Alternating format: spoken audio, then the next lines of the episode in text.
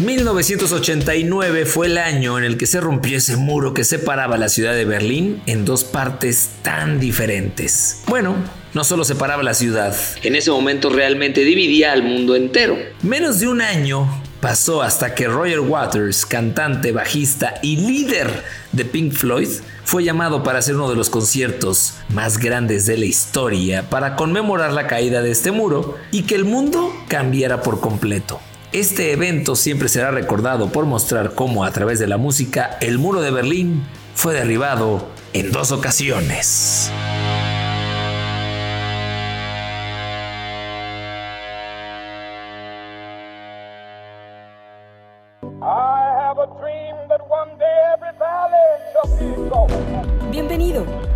Estás escuchando Histeriadores, un espacio donde platicaremos de historia, pero te contaremos las cosas como realmente pasaron y no como aparecen en tu libro de texto gratuito. Conducido por Daro Carrillo y Feror Casitas.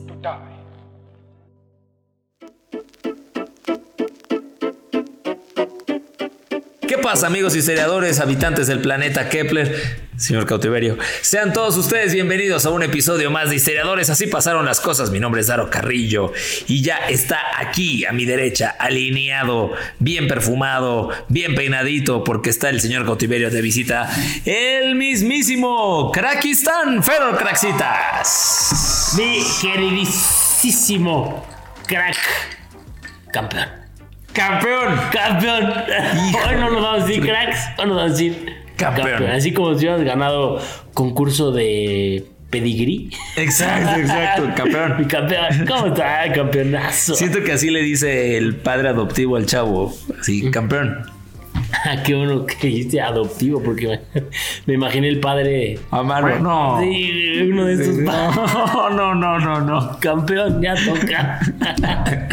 ya toca ir a dar misa. Claro, claro. Misa. Cárgalas.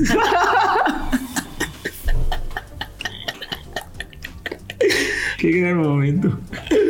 Sí, el día de hoy, perdón, campeón. Campeón. El día de hoy no van a estar los cracks presentes, van a estar los campeones presentes, porque acaba de ocurrir algo mágico deportivo musical. Mi crack y yo, en distintas disciplinas, pero el mismo día, fuimos campeones. Sí, nos coronamos, nada nuevo. No, pero coincidió que mi crack en el verde y yo en el aceite. Exacto. Sí, Ay, sí, chingón, mi crack. Se dio el, el, campeonato.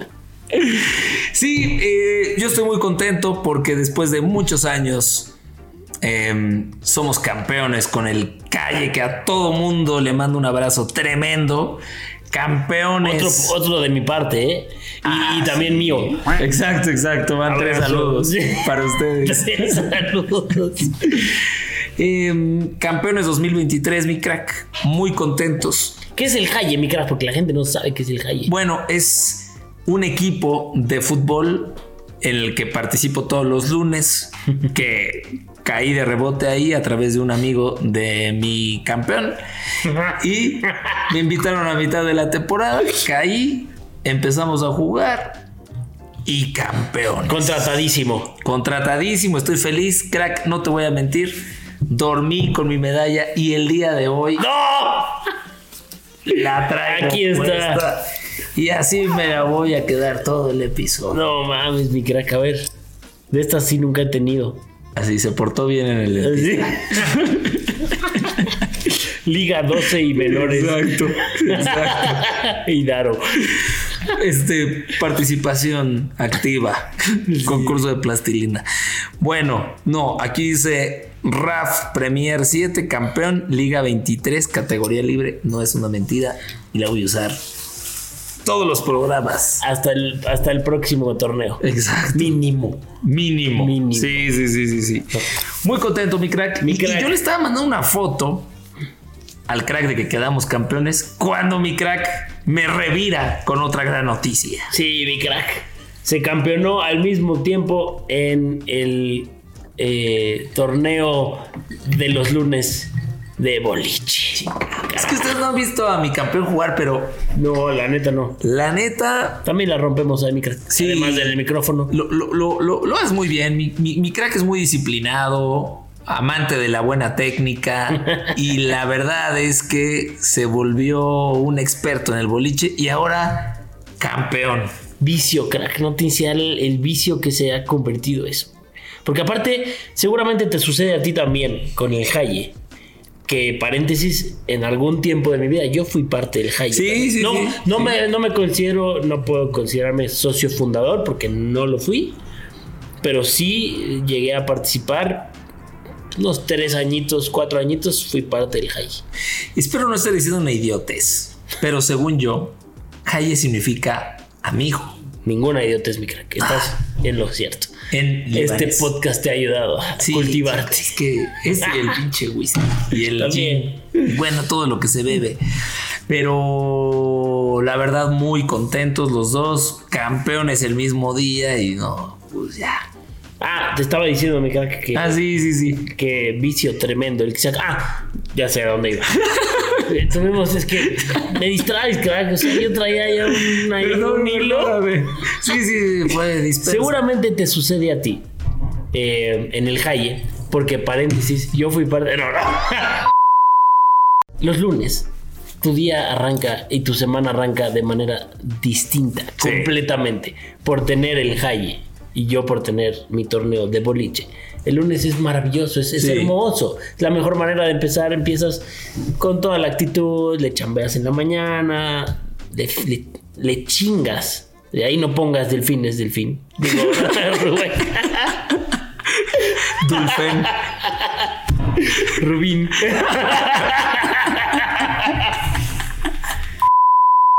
Ya, este, este próximo. Va- va a bloquear todo, Ya. Rubén. No, ya, bloquear. ya no va a ver. Nada. madre, no les edito nada. Sí, los Te lunes. cambia el lunes, Sí. te cambia el inicio de semana. Si llegas, le pones injundia en la mañana y en la tarde noche ya tienes. ¿Tú, tú sabías, crack campeón, amigos historiadores, señor cautiverio, que el, el lunes antes del- de, de comenzar el partido, por lo menos yo ya estaba con un.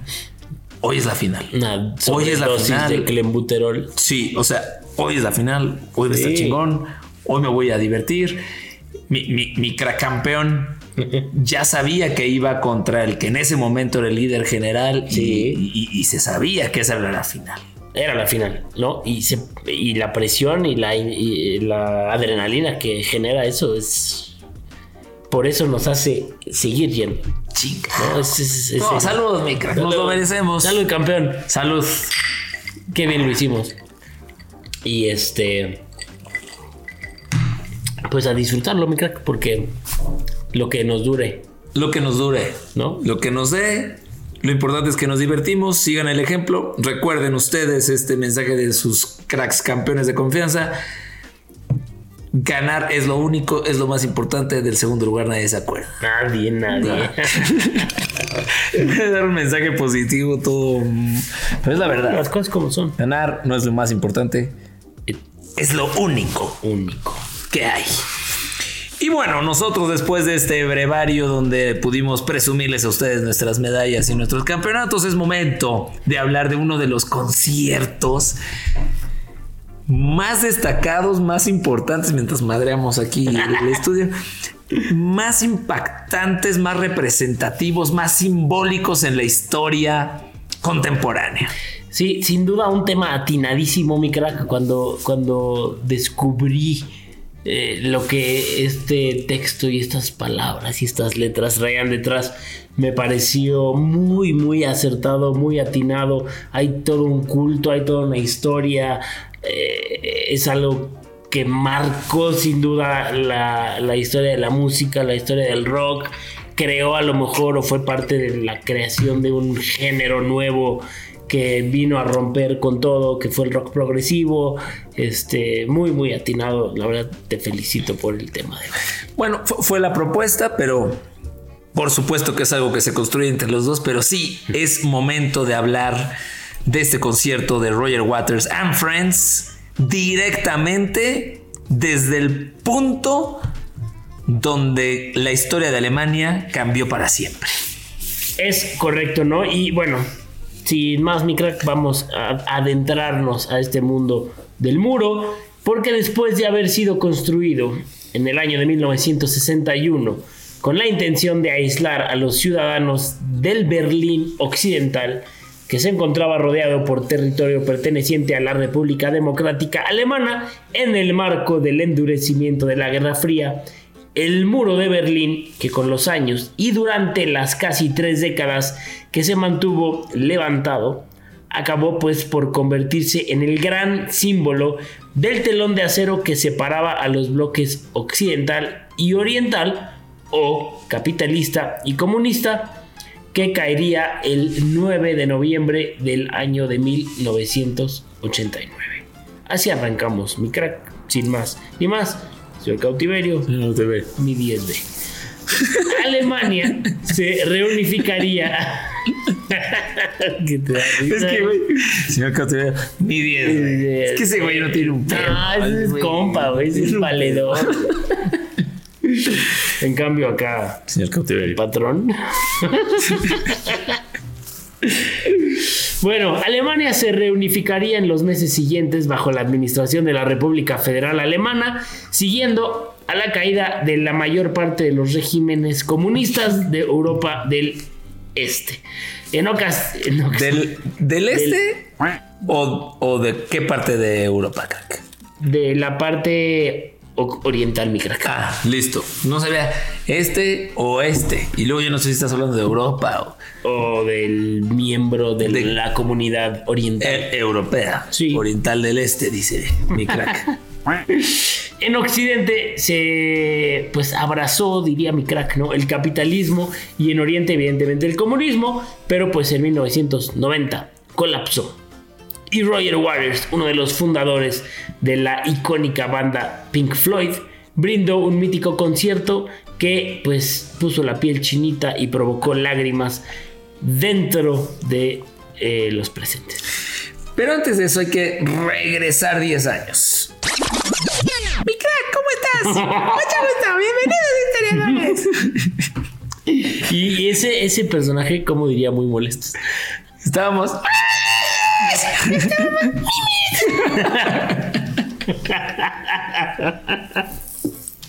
Me encanta porque eso quiere decir que así hablábamos a los 27. Claro. O sea, Ah, o sea, así. No, como a los 22. 27, 22, 22. 22. Y Bueno, pues Pink Floyd preparaba los últimos detalles para el lanzamiento de lo que sería The Wall, o sea, el muro. Se trataba de su onceavo álbum de estudio, el cual se volvería al poco tiempo un referente del rock y para algunos una predicción a la caída de la pared que dividió la Alemania este y oeste. Aunque no era una referencia directa sobre este conflicto político y social en Alemania, The Wall fue adoptado por la población de ambas repúblicas gracias a los mensajes de hartazgo que cargaban las letras del álbum, pero que en realidad tenían un significado totalmente distinto. The Wall era en realidad un disco conceptual doble de ópera rock que contaba la historia de Pink, una estrella de rock que estaba harta, estaba muy molesta de la realidad que vivía y que para sobrellevarla comienza a crear una pared alrededor suyo como protección. Cada canción era un momento en la vida de ese personaje llamado Pink y representaba un ladrillo, lo que en conjunto creaba un muro que la resguardaba. O sea, toda una historia, toda una filosofía detrás de este álbum. De este álbum, correcto, sí. Y no se pensaron que iba a llegar a donde llegó. No fue la intención original. La intención original, ¿cuál era, mi crack? Esta, presentar la historia de una chica y. No, crear como- música, ¿no? Como, como el muro, sí. O sea, Pues bueno, sí, la crear- historia era crear sí. música y a, a- a través de esta historia Sí. y está ahí y, y compartir un álbum y, Y listo. y listo, ¿no? Pero bueno, a pesar de ser la cima y la tumba en la carrera de Pink Floyd, The Wall se convirtió en un referente del rock. El material ocupaba el puesto 87 de los 500 mejores álbumes de la historia, ahí peleando con Yuri, según la revista Rolling Stone. La revista definió esta como un disco hipnótico en su indulgencia, La arrogancia de las estrellas de rock nunca ha sido más electrizante. Dicen. Ni Paco Stanley Exacto. logró tal poesía. Roger Waters le dijo a un periodista insistente que no volvería a tocar The Wall en vivo hasta que el muro de Berlín cayera. Lo deslizó para esquivar la pregunta. Solía contestar con evasivas o sujetarlo a condiciones improbables cuando lo presionaban por la recuperación de The Wall y un show en vivo. Estamos hablando de que esto era a mediados de 1989. Y en noviembre de ese año sucedió lo que Waters nunca imaginó.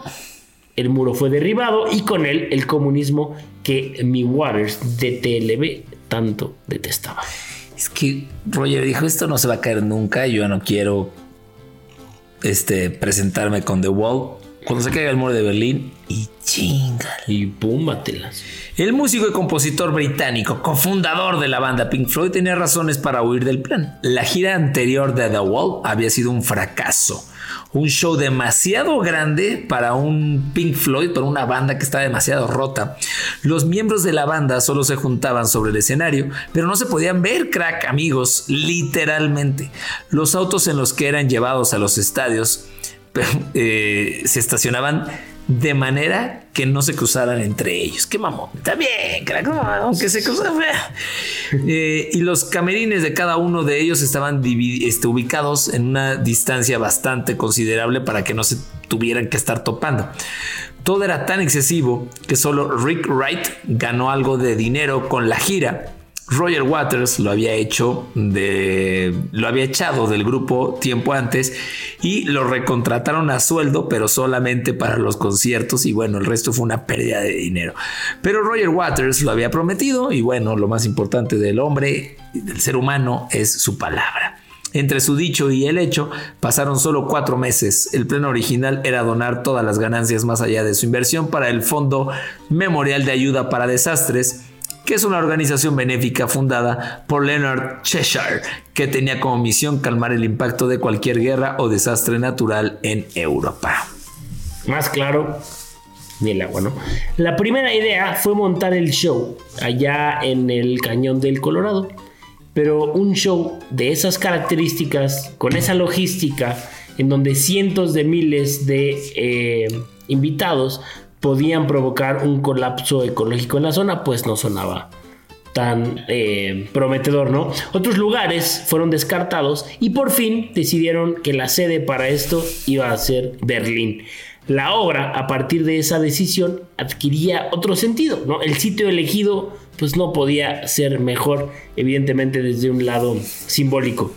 La Potsdamer Platz de Berlín es un referente para la historia alemana del siglo XX eh, allá en la emergente ciudad cosmopolita de Berlín, en la década de 1920 se convirtió en un punto clave, pues no solo del creciente tráfico de vehículos, sino también de la escena cultural e innovadora de la ciudad. Unos años más tarde, poco quedaba de ello, la Potsdamer Platz fue completamente destruida eh, durante la Segunda Guerra Mundial.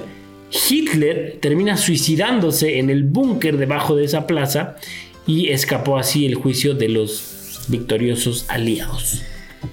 Crack. La locación final estaba ubicada entonces, entonces entre este Potsdamer Platz y la puerta de Brandenburgo. O sea, el, purgatorio de la Guerra Fría, la, zona cera, la zona mixta, crack. Qué gran spot encontraron estos güeyes. No había mejor, mejor lugar. O Roger Waters dijo: No voy a volver a tocar hasta que se caiga el muro. Y cuando tiraron el muro, se puso justo donde es la división, donde se suicidó Hitler y dijo, aquí, Allá no es, acá no es, es aquí. allá no es, allá no es, es aquí. Gran imitación del Tuca Ferretti de mi crack. soy, soy muy fan, muy fan. ¿Cómo puedes comunicarte después de tantos, tantos años de separación y confrontación entre Oriente? Es que ya estoy muy feliz con el Tuca Ferretti. Saludos a todos amigos historiadores. Ah, Nos faltaba incorporar el brasileño, crack. Eh, portugués. Nosotros sale brasileño. Exacto, exacto, exacto. Porque tenemos el alemán de Alemania, el alemán de Rusia, el portugués de Brasil, de Brasil, De Brasil. el inglés gringo. Ahí vamos. Ven pianito, conquistando pianito. terreno. Exacto, conquistando terreno. Yo lo haría, dice mi crack. Yo lo haría. Los problemas de elección son comunes. Habla con tu médico. Yo lo haría. Bueno, pues a tantos años de distancia, el intento de respuesta del concierto es claro, convirtiendo con el gigantesco espectáculo de rock y nada más y nada menos que 350 mil asistentes. Además hay que tener en cuenta que las limitaciones que sufrió Alemania en ese momento fue la privación de la cultura, en donde difícilmente artistas podían ofrecer conciertos y en donde la música del momento tenía que ser vendida clandestinamente. Ahora imagínense que Roger Waters ofrece un concierto meses después de casi 28 años de privación. Indudablemente, crack, todos querían ser parte de la historia. Que ya eran, ¿no? O sea, la gente local ya era. Ya era- ya era eran parte de la historia. Ya eran sobrevivientes. Y bueno, para este eh, magno evento, pues solo se presentaba un ligero problema, mi crack. Se temía que todavía hubiera minas enterradas y que cientos de espectadores pues salieran volando, volando por los aires. Y hubo que realizar un rastreo intensivo para eliminar esa posibilidad. El anuncio del evento tuvo una enorme repercusión, una obra que ya era un clásico, ¿no? Con millones de discos vendidos, con una película de culto basada en ello, eh, que pues evidentemente se multiplicó gracias a la integración del VHS. eh, un lugar emblemático y un concierto que debido a las dificultades para llevarlo a cabo, se había visto en solo cuatro ciudades del mundo y hacía más de una década de eso. El otro aspecto que generaba emoción extra era la posible reunión de Pink Floyd. Waters y David Gilmour debían responder sobre la posibilidad de volver a tocar juntos en cada entrevista que daban. Pero el encono era profundo, hasta podríamos hablar de desprecio, o sea, no No se llevaban. sacaban chispas. La verdad, no se llevaban. Apenas sur- surgió la posibilidad de rescate. Amigos historiadores, el rumor de, de que Pink Floyd se reagrupara creció. Eh, Waters le informó a Gilmour y a Nick Mason, que eran los otros ex integrantes de la banda, les mandó una carta con la idea y les preguntó si estaban dispuestos a participar. Necesitaba la aprobación de ellos, no solo por buena onda, sino por un tema legal. Y bueno, no solo obtuvo el visto bueno, sino que sus ex compañeros se mostraron dispuestos a participar. Pero Waters nunca los volvió a contactar de regreso. Es que Roger Waters es una jala, es buenísimo, pero es a la vez hijo de su. Malísimo para las PR. En ese momento, a principios de los 90, su carrera parecía estar en un pozo. Y muchos creían que tras la batalla de egos, sus compañeros habían quedado mejor parados. No solo mantener el nombre de la franquicia Pink Floyd, sino que sus actuaciones en vivo pues seguían atrayendo multitudes, con todo y que no estaba Roger Waters. Rogelio Aguas sabía que cuando más prestigiosas y exitosas fueran las figuras invitadas, pues mayor chance tenía el show de tener visibilidad. Y decidió invitar a unas personalidades crack que ni te cuento. Estaban hablando de un Dream Team, entre ellos Peter Gabriel, Bruce Springsteen, Joe Cocker, Rod Stewart. Man, man. En ese momento, crack, qué locura. Y nos hablaron. Nos hablaron. No, no. Así, o sea, dijeron Joe Cocker, Rod Stewart, Ferro Craxitas, Taro Carrillo, Los champs. los champs. No, no, no, tenemos partido el lunes y Sí, el no, no te metas con mi lunes, por favor. Los dos primeros, es decir, Peter Gabriel y Bruce Springsteen, tenían antecedentes de conciertos a beneficio, pero pues se fueron por la tangente por motivos de agenda. Aunque es posible también que conocieran lo difícil que resultaba trabajar con Waters. Eric Clapton lo había hecho en Pros and Contras y no la había pasado demasiado bien. Cocker y Stewart confirmaron que estarían, pero un cambio en la fecha los dejó fuera. La caída de varias grandes figuras posibilitó que Waters, con inteligencia, recurriera a varias figuras locales, pero que ya tenían cierta proyección internacional, como fue el caso de los Scorpions.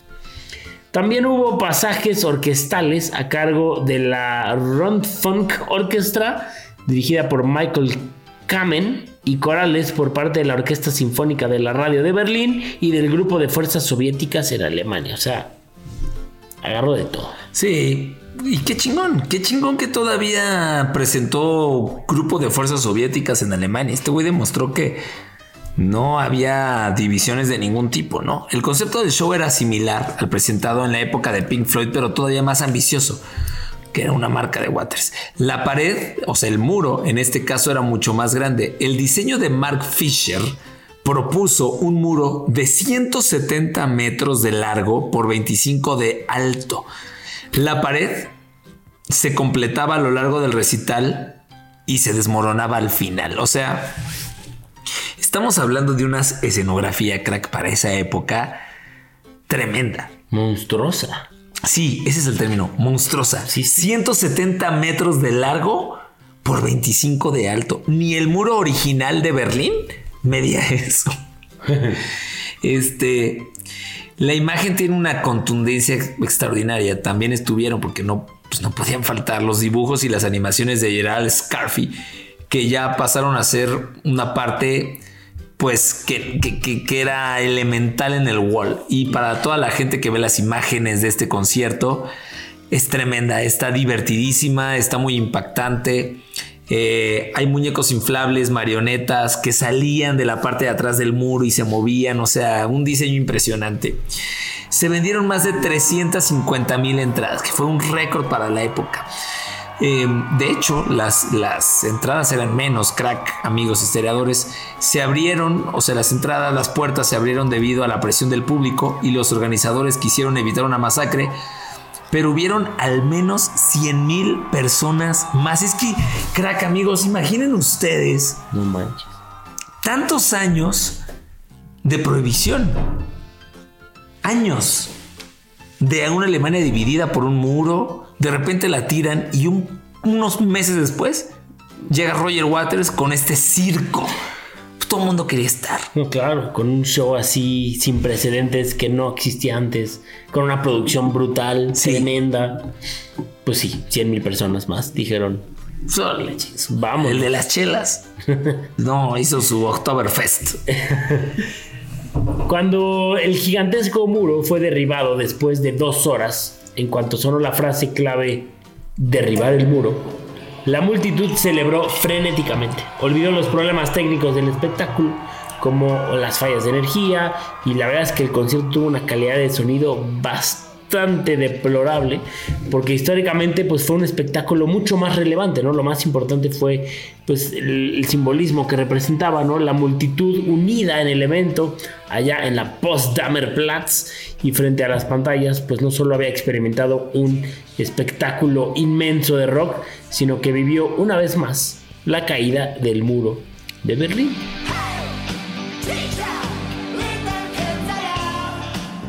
El concierto se televisó en 52 países, millones de personas lo vieron en todo el mundo, los espectadores no se dieron cuenta de algunos problemas técnicos que surgieron gracias a la previsión de los organizadores. Eh, por ejemplo, hubo durante la presentación dos cortes de energía que la transmisión televisiva salvo eh, pues haciendo como un collage ahí de imágenes tomadas del día anterior mientras eh, estaba sucediendo el ensayo final. O sea, cracks. El show fue editado en CD. Los centenias van a decir qué chingado. ¿Qué? es eso?". Pero bueno, ustedes que son nuestra audiencia target, sí lo van a entender. Fue editado en CD y en DVD y describe perfectamente la vida de Roger Waters, la muerte de su padre en la Segunda Guerra Mundial, la opresión de la educación británica y sus fracasos sentimentales. Todo esto lo conduce a un mundo de fantasía autodestructiva. Dos décadas después, Roger Waters retomó The Wall, emprendió una larga gira mundial, llenó cada estadio en el que se presentó y hasta la fecha, The Wall tiene el récord como el álbum doble más vendido de la historia. Sergio Marchi plantea en su biografía sobre Roger Waters, pese a todas las dificultades de The Wall Live in Berlín, fue uno de los eventos más majestuosos e importantes de los que han sucedido en el largo devenir de la historia del rock. Se trató de ese momento epifánico donde la imaginación se convierte en realidad, cuando lo que no podía suceder finalmente acontece. Fue un evento que selló una era de la historia, con mayúsculas. Alemania ya no estaba dividida. Algo de la herida original que dañó a Waters desde su más tierna infancia comenzaba a cicatrizar. Era lógico que los duros soldados soviéticos lloraran como niños al terminar el concierto. Para ellos las cosas también habían cambiado. Ahora podían volver a casa. Vámonos. Para todos lados, ¿no? No hay efemérides, no hay ya. Pum. Carpetas. Peda, digo carpetazo. wow. Gran Qué- concierto. Qué, qué, qué impresión, ¿no? Gran momento. 350 mil personas. Para todos lados. O sea, porque. Por no? donde lo veas, güey. O sea, ta- también los soldados soviéticos, también el, muro comunista también fue como. Qué chingón. Ya. sí, unirnos a través de la música. De la música. ¿no? De lo que puede generar la música, de lo que puede generar el rock progresivo, de lo que puede generar un evento, un concierto eh, en vivo, ¿no? Olvidémonos de toda la historia que venimos cargando y que vamos a seguir cargando por muchos, muchos años más. Olvidémonos por un lapso de tres horas Correcto. con este concierto de The Wall. Con Roger Waters and Friends. Una locura de concierto. Busquen imágenes. No sé si las vamos a subir. Ya estamos pedos, pero busquen. Pero creo que también es importante mencionar que el show debe continuar. Exacto.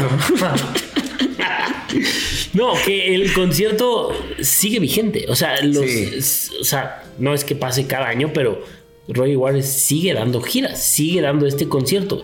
Y es el mismo esquema.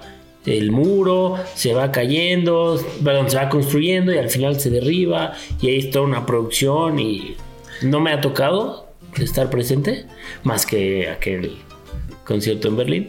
Exacto. Que ahí estuvimos. Ahí estuvimos. Pero, Palco, pero sí he escuchado que es una locura, o sea, que sí es un- una monstruosidad de concierto. Pues ahí está entonces la historia de The Wall em, en Alemania, en el epicentro La de, historia. pues sí, de la historia donde se suicidó Hitler. Una locura con Pink Floyd, bueno, no con Pink Floyd, con Roger Waters de Pink Floyd and Friends. Y bueno, mientras Dante también está como ya cabrones, váyanse a dormir. Es momento de llegar a las efemérides de Feror Craxitas. Las efemérides.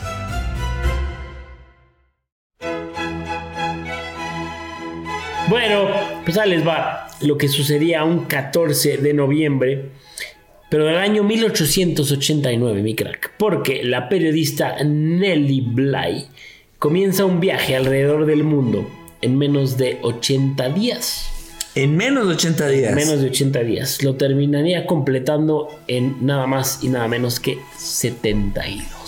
A ver, dime una cosa, crack. Una cosa. La vuelta al mundo La es. vuelta al mundo. No. No es recorro chingos de países que se vayan ocurriendo, sino es. Tengo que salir de. ¿De dónde salió? ¿De ¿Quién? Nelly Guara. Nellie Bly salió de eh, Estados Unidos. Le da la vuelta al mundo y regresa a Estados Unidos. Correcto. No es me voy para México y me voy para No es, Ecuador. no es visitar El todos mundo. los países. Es le tengo que dar la vuelta al planeta. ¿Ah? Ok. Solo para. No, para que no haya dudas, sí. Correcto. Nellie Bly, cuyo verdadero nombre era Elizabeth Jane Cochran, fue una periodista, escritora y empresaria estadounidense que nació en 1864 en Pensilvania y es considerada, crack, una pionera del periodismo de investigación y del periodismo encubierto. Es una chulada esto, ahorita vas a ver.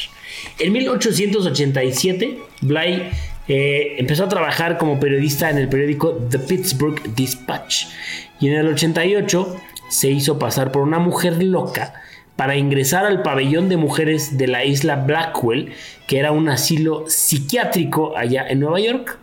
Su reportaje sobre las condiciones deplorables en el asilo fue publicado en el New York World y causó un gran escándalo. escándalo. O sea, ella se hace, pues como no encarcelar, pero internar. Claro. Eh, como si ella tuviera problemas Mentales. mentales para ver las condiciones en las que la gente vivía ahí y poder hacer una reseña. Está muy cabrón. Y no fue la primera vez que lo hizo, ni la única. En 1889, Bly se embarcó en un viaje alrededor del mundo para intentar batir el récord de Phileas Fogg, que es el personaje de la novela de Julio Verne, La Vuelta al Mundo en 80 días. Bly logró completar el viaje en 72, 8 días menos que el personaje de Verne.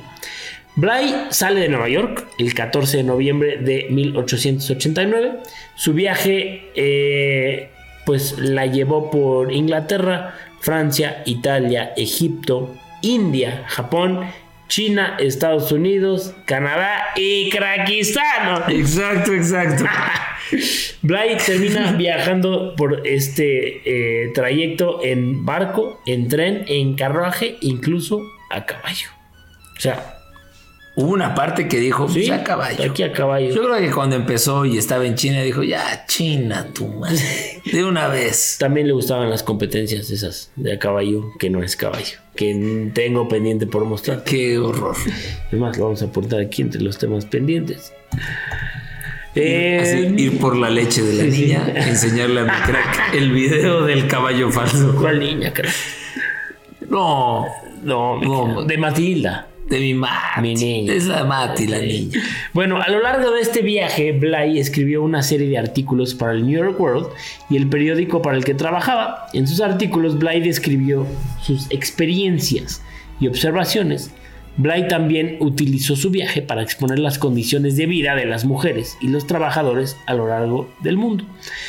Eh, Bly llega a Nueva York el 25 de enero de 1890 después de completar su viaje en 72 días. Eh, su hazaña pues fue un éxito rotundo y la convirtió en una figura internacional. Después de hacer ese viaje alrededor del mundo, Bly continuó trabajando como periodista de investigación. En 1890 se hizo pasar por una trabajadora de una fábrica textil para exponer las duras condiciones laborales a las que estaban sometidas las mujeres trabajadoras. En 1895 se casa con un millonario llamado Robert Seaman y se retiró del periodismo pues por un periodo de tiempo. Después de la muerte de su marido en 1904, Bly vuelve a ejercer el periodismo se convierte en una defensora de los derechos de las mujeres y los trabajadores. Finalmente, Bly muere en 1922 a la edad de 57 años es considerada una figura pionera en el periodismo y su trabajo ayudó a mejorar las condiciones de vida pues, de muchas personas, ¿no? Y es una inspiración para muchas mujeres y periodistas y su legado pues al día de hoy, mi crack, continúa inspirando a personas de todo el mundo. Qué chingón, crack. Imagínate así, Qué chingón. mandar todo al carajo así.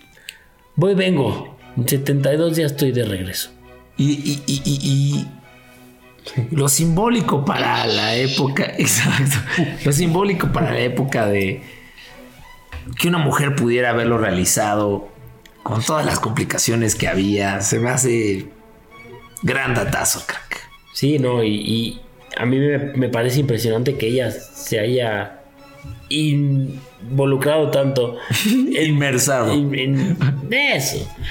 Que se haya involucrado tanto en su trabajo al, al grado de o que me metan a la cárcel o que me metan al, este, al psiquiátrico o que me metan a la fábrica como parte de y como incógnito para poder yo hacer una buena reseña y compartir eso con la gente. Eso es periodismo. Ese es periodismo, ¿no? Las estás No, subiendo no, historias. No, en- Origel, güey. Exacto. Tu primo Pedrito Sola. Sí. Pero bueno, mi crack, pues eso pasaba un 14 de noviembre. Y eh, pues, ¿qué pasará con el Daro Curioso? Es lo que yo me pregunto. Híjole, crack. Yo Todas las noches. te comenté mientras estábamos pegándole Ah, sí. a unas alitas que este dato te iba a encantar. Viene bueno. El Daro Curioso.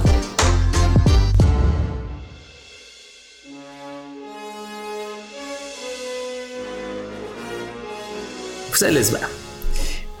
Ubiquémonos amigos en el año de 1993 en Missouri, Estados Unidos. James Scott. El nombre, siento que es el nombre más gringo del mundo, pero bueno, James Scott. Em, le dijo a su amigo, güey.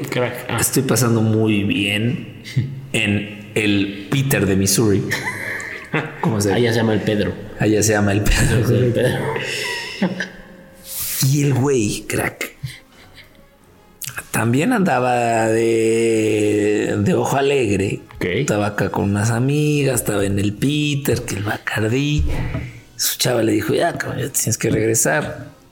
Y entonces decidió, crack, eh, quitar unos costales de estos que guían los ríos para que se inundara un poquito el paso de su novia y él pudiera quedarse un ratito más en la fiesta.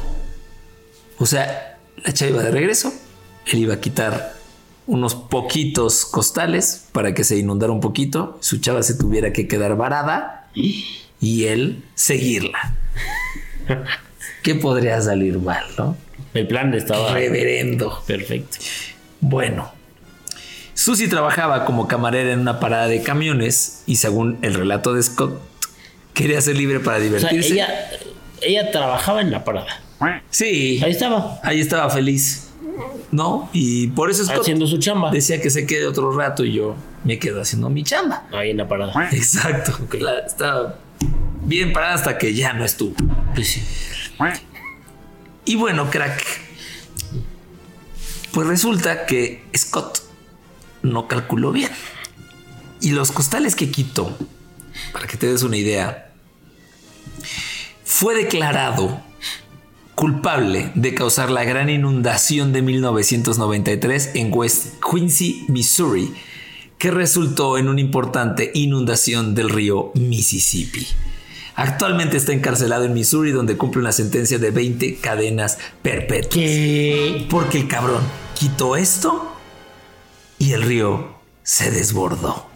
Cadena perpetua. Cadena perpetua, 15 mil millones de daños. Fue una de, la- una de las inundaciones más costosas y catastrales que jamás hayan ocurrido en los Estados Unidos. 6 mil hectáreas de tierras de cultivo, decenas de edificios en West Quincy y el único puente entre Missouri y Illinois fue destruido. O sea, este más bien, no, este, este paso no fue destruido, fue cerrado 71 días. El único paso entre Missouri e Illinois fue Clausurado. 71 días. No mames. Pero 6 mil hectáreas, 15 mil millones de daños, 15 mil millones de dólares en daños. Pero ¿qué tal estuvo la peda? Yo creo que No, ahí sí aplica el, el bailado. Nadie se lo quita. lo bailará en la cárcel. Pero, cabrón, 20 cadenas perpetuas por el desmadre que hizo. Por quitar dos costales. Quitó unos costalitos que O sea, si hubiera quitado uno. igual le aguantaba. No, todo bien. O sea, llega dos horas más tarde. Su chava llega más Quitó tarde. uno más, güey. O sea, es como, como los shots, ¿no? Exacto, De, tú sabes. No, híjole, güey. ¿Por qué estoy crudísimo? Fue ese último shot, güey. Ese fue el último, güey. No, los, no otros 17. fue ese último, güey, ¿no? Así, Exacto. Igual con este cabrón. Este güey dijo se le hizo fácil. Es que esa es la verdad. Se le hizo Voy a fácil. quitar cuatro. Güey, el pedo no fue que quitó tres. Fue ese cuarto. Exacto. Quita el cuarto costal y ve que empieza a fluir el agua y dijo 20 bueno, cadenas o sea, perpetuas. Ahí me voy. Su, su chava no va a llegar a casa ni él. No. en, Él nunca. nunca. Él nunca. 100 años nunca. Este, y sí, provocó una de las grandes inundaciones en la historia de Estados ¿Cómo se llama nuestro personaje? Unidos. Se llama James Scott. James Scott. Ahora, ¿cómo ha de estar la cosa en su casa? Crack, que dijo, prefiero desbordar un río a que mi chava me encuentre. O Pues el sea, control que tenía ahí para querer tener media hora más de, de diversión. de beer pong. Exacto. Pida permiso. Chingado, pues sí.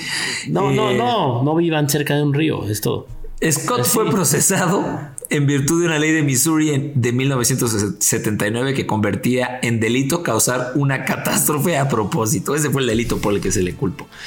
Llámese bombas nucleares, este, tormentas eléctricas, tornados o inundaciones. Y bueno, James Scott, pues se le hizo fácil y está pagando cadena perpetua. Si no es que ya se morongas, pero bueno, Ojalá no esté escuchando. Aunque no entiendo un carajo. Pero pues. pues ojalá que en A lo la mejor ya aprendió español. radio le permitan 37 años de estar ahí detrás de las la rejas. sombra. No. Creo que no me puedo imaginar, o sea, el coraje de los habitantes de en Missouri, así como este cabrón detuvo el único puente 79 días. 79 días. Son más de 71. son más de dos meses, crack. Sí, efectivamente. Así imposibilitado. No, qué horror, güey. Ojalá nunca nos toque. Nada de eso. No, aquí se desbordan sin que alguien la cague. Sí. Simplemente. O nos quedamos sin agua. Depende cómo amanezca Kutsamala. Eh, El chalco. Exacto. Nosotros, Y señores. crack, se nos acabó el gin. Tenemos que ir por otro más. Mire, me queda el. Pues ya te lo fondeaste, mi crack, así que ahí te va. Fondo, fondo. Ahora no se nos cayó el portavasos, creo. Ahora no sé, estuvo peor porque vaso fino. Sí. Vaso fino. Los que nos mandaron. Mi querida Karina Clever, mil gracias de nuevo. Gracias por, por todo. Y nosotros ya estamos bien pedos y también ya estamos No, terminando histeriadores. Ya es momento, ¿no? De ir a dormir, de ir a preparar los dos episodios, Big Black. Se logró. Se logró. Contra todo pronóstico. Yo pensé que no se iba a lograr, pero aquí estamos. Aquí estamos una vez más. Esto es Histeriadores. Así pasaron las cosas. Nos escuchamos sin falta en ocho días. Aquí con mi crack, mi campeón de TLB. Exacto. Míralo, Carrillo. Mi Fer, campeón Orcraxitas. Nos escuchamos la próxima semana. ¡Vámonos!